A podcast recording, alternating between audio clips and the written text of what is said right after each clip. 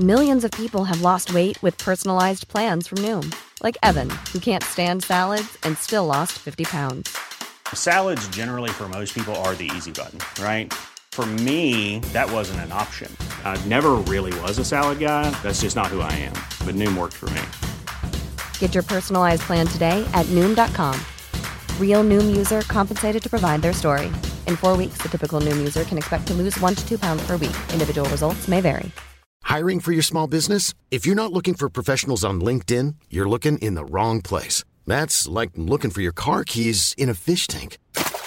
LinkedIn helps you hire professionals you can't find anywhere else, even those who aren't actively searching for a new job but might be open to the perfect role. In a given month, over 70% of LinkedIn users don't even visit other leading job sites. So start looking in the right place. With LinkedIn, you can hire professionals like a professional. Post your free job on linkedin.com slash people today.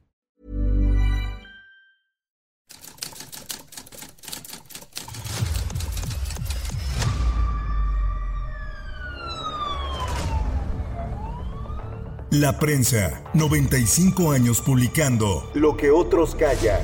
Esto es Archivos Secretos de Policía.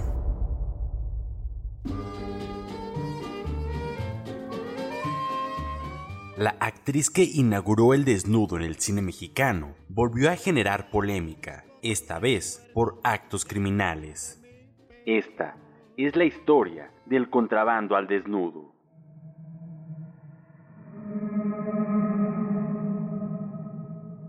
Comenzaba el año 1963, cuando el martes 26 de febrero se informó que la Policía Judicial Federal había arrestado a la exactriz Aida Araceli Farrera y decomisado un contrabando de whisky, casimires, té, seda y juguetes japoneses, valuado en casi tres cuartos de millón de pesos. Una gran parte de la mercancía estaba en casa de Aida, una de las pioneras del desnudismo en México. Rogelio Castillo González, esposo de Aida Araceli, era buscado activamente por los mismos agentes de la Procuraduría General de la República, al saberse que posiblemente encabezaba una banda de contrabandistas que operó durante casi dos años en el entonces Distrito Federal.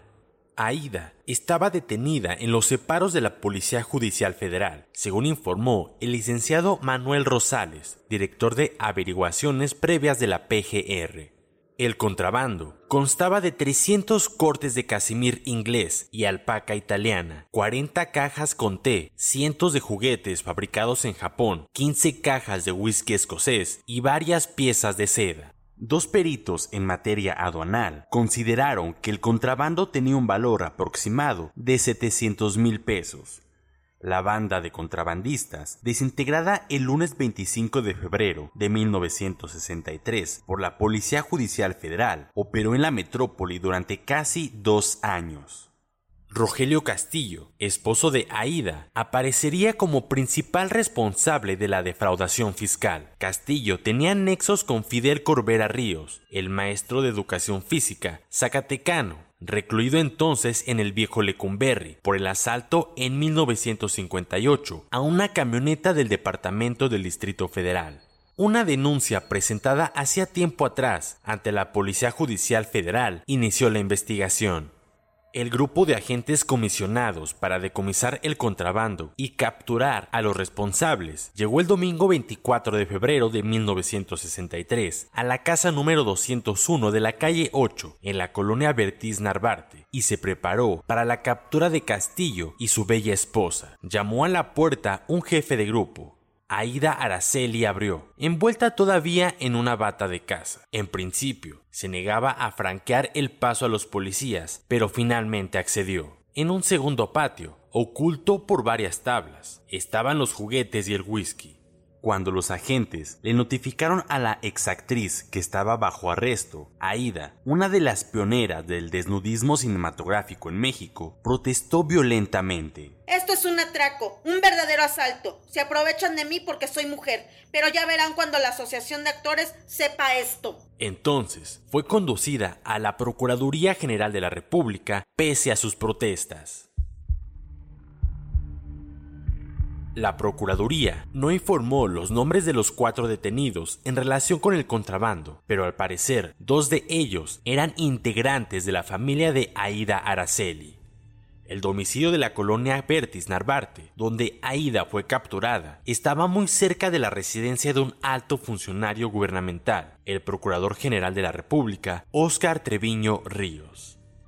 Al día siguiente de darse la noticia de su detención, se informó que pálida, despeinada y con escaso maquillaje, pero sin olvidar que una bella sonrisa convence hasta a la policía, Aida Araceli compareció ante los periodistas y habló de contrabandos, desnudismo, cine y moral. En su celda de la PGR, Aida contestó hábilmente todas las preguntas, pero para ello tuvo que recurrir a sus dotes artísticos. Fundamentalmente, la ex desnudista dijo que los 300 cortes de Casimir inglés que la policía encontró en su casa los había adquirido en un remate de la Secretaría de Hacienda. Estos cortes los tenía desde el año pasado. Son parte de un lote que tenía en aduanas legalmente.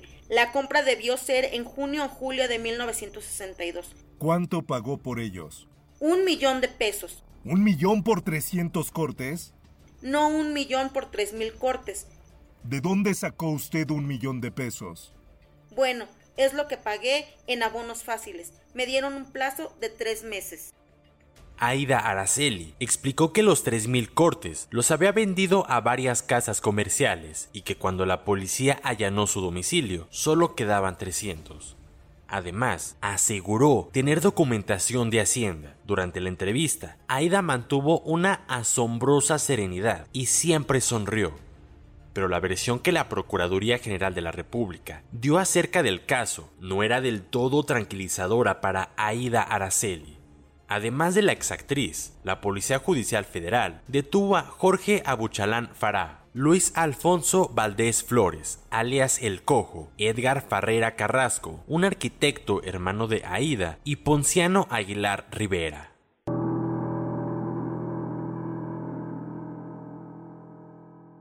La investigación se habría iniciado el 23 de febrero de 1963, cuando la Secretaría de Hacienda denunció ante la Procuraduría de la República que en el tráiler se había introducido un cuantioso cargamento de mercancía extranjera al país, sin el pago de los impuestos debidos. La madeja se empezó a desenredar con la captura de estas dos personas el tráiler entregó 40 cajas de té en casa de Valdés Flores, 300 cortes de casimir inglés en el departamento de Aida, varias cajas de juguetes en una bodega ubicada en Candelaria 117 y una gran cantidad de whisky Chivas Regal en la casa de Naim. El dueño de toda la mercancía, el verdadero responsable del contrabando, se llamaba Rogelio Castillo y era amante de Aida Araceli y no su esposo, como ella dijo al principio. Hasta el miércoles 27 de febrero de 1963 estaba considerado prófugo de la justicia. Uno de los detenidos, Ponciano Aguilar, dijo que cuando manejaba su tráiler en la carretera México-Laredo, una camioneta lo interceptó y el dueño le ofreció buena cantidad de dinero por traer mercancía al Distrito Federal se hizo el trato y Naim mintió al decir que había comprado las cajas de whisky en 1500 pesos cada una, pero sin saber que eran de contrabando. Confesó que desde hacía 25 años conocía a Castillo, pero negó totalmente dedicarse al contrabando. Luis Alfonso Valdés Flores, empleado del millonario Castillo, dijo que su única responsabilidad consistía en haber guardado en su casa las cajas de té, propiedad del contrabandista prófugo mientras que el arquitecto Héctor Farrera Carrasco dijo que su única relación con Castillo había sido la construcción de una oficina para este y que su hermana Aida vendía cortes al por mayor, entre otros a Casimires y telas de la avenida Madero. Luego señaló que nunca había sabido que esas telas eran de contrabando, pues su hermana las había comprado en Hacienda Castillo y un banco habían patrocinado a la exactriz en la compra de Casimires por un millón de pesos. Pero la policía dijo que mentía. Lo que en realidad sucedía es que emplearon un truco tan viejo como el contrabando mismo. Compraron efectivamente un lote de Casimires en Hacienda, probablemente 50 o 100 cortes, Luego, con la documentación alterada, ampararon miles de cortes y creyeron engañar a la PGR. Además, Rogelio Castillo González era un delincuente hecho y derecho, según informes de un agente federal, quien añadió que Rogelio tenía antecedentes penales por fraude y falsificación. Tanto la exactriz como el resto de los detenidos fueron fichados y enviados ante el juez federal Enrique Canudas Flores del Juzgado Primero del Distrito en materia penal. Como no queriendo, dijo la señora que haría revelaciones sensacionales al llegar a la cárcel de Lecumberri.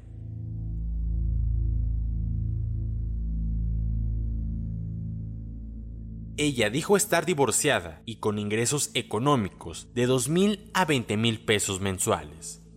Se mostró como experta conocedora en casimires ingleses y acusó a los agentes como ladrones porque según ella se habían llevado cheques y alhajas cuando la arrestaron. La joven señora no pensaba regresar al cine ni aprovechar la fama negativa alcanzada por el contrabando y su encarcelamiento. La primera película en la que Aida Araceli llevó el rol estelar fue Juventud desenfrenada. Aida no cumplía aún los 23 años de edad en 1963, cuando fue procesada por defraudación fiscal. La rubia actriz filmó ocho películas, fue reina de los extras y le tocó iniciar en México el llamado desnudo cinematográfico.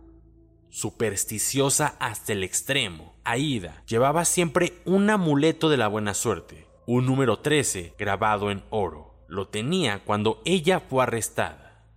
Se había casado hacía tres años con Gustavo Díaz de León, recluido en 1963 en la cárcel preventiva. Al poco tiempo se divorciaron y la señora Farrera, nacida en Jalapa, Veracruz, volvió a contraer matrimonio. En la segunda ocasión, el afortunado fue Rogelio Castillo, a quien se ligaba al tristemente célebre Fidel Corbera Ríos en varias actividades delictuosas. En 1961, Aida Araceli ya se había retirado del cine. La joven fue declarada formalmente presa, aunque el arquitecto y los otros detenidos alcanzaron libertad bajo fianza. También quedó formalmente preso Alfonso Valdés. Posteriormente, la señora Farrera recuperó también su libertad, aunque pasó varias semanas tras las rejas. Posiblemente fue pagada la suma que Rogelio Castillo defraudó a la Secretaría de Hacienda y todos sus cargos fueron retirados.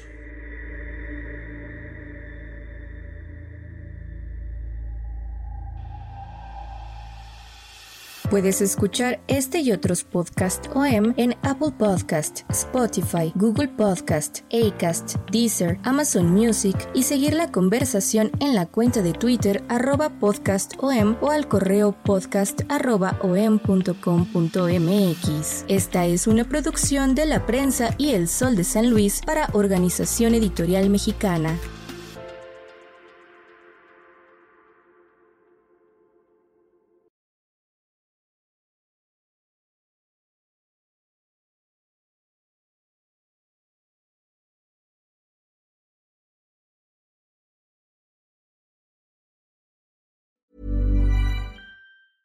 Imagine the softest sheets you've ever felt. Now imagine them getting even softer over time. That's what you'll feel with Bowl and Branch's organic cotton sheets. In a recent customer survey, 96% replied that Bowl and Branch sheets get softer with every wash. Start getting your best night's sleep in these sheets that get softer and softer for years to come. Try their sheets with a 30-night guarantee. Plus, get 15% off your first order at bowlandbranch.com. Code BUTTERY. Exclusions apply. See site for details. Planning for your next trip? Elevate your travel style with Quince. Quince has all the jet setting essentials you'll want for your next getaway, like European linen, premium luggage options, buttery soft Italian leather bags, and so much more. And is all priced at 50 to 80% less than similar brands. Plus, Quince only works with factories that use safe and ethical manufacturing practices. Pack your bags with high-quality essentials you'll be wearing for vacations to come with Quince. Go to quince.com slash pack for free shipping and 365-day returns.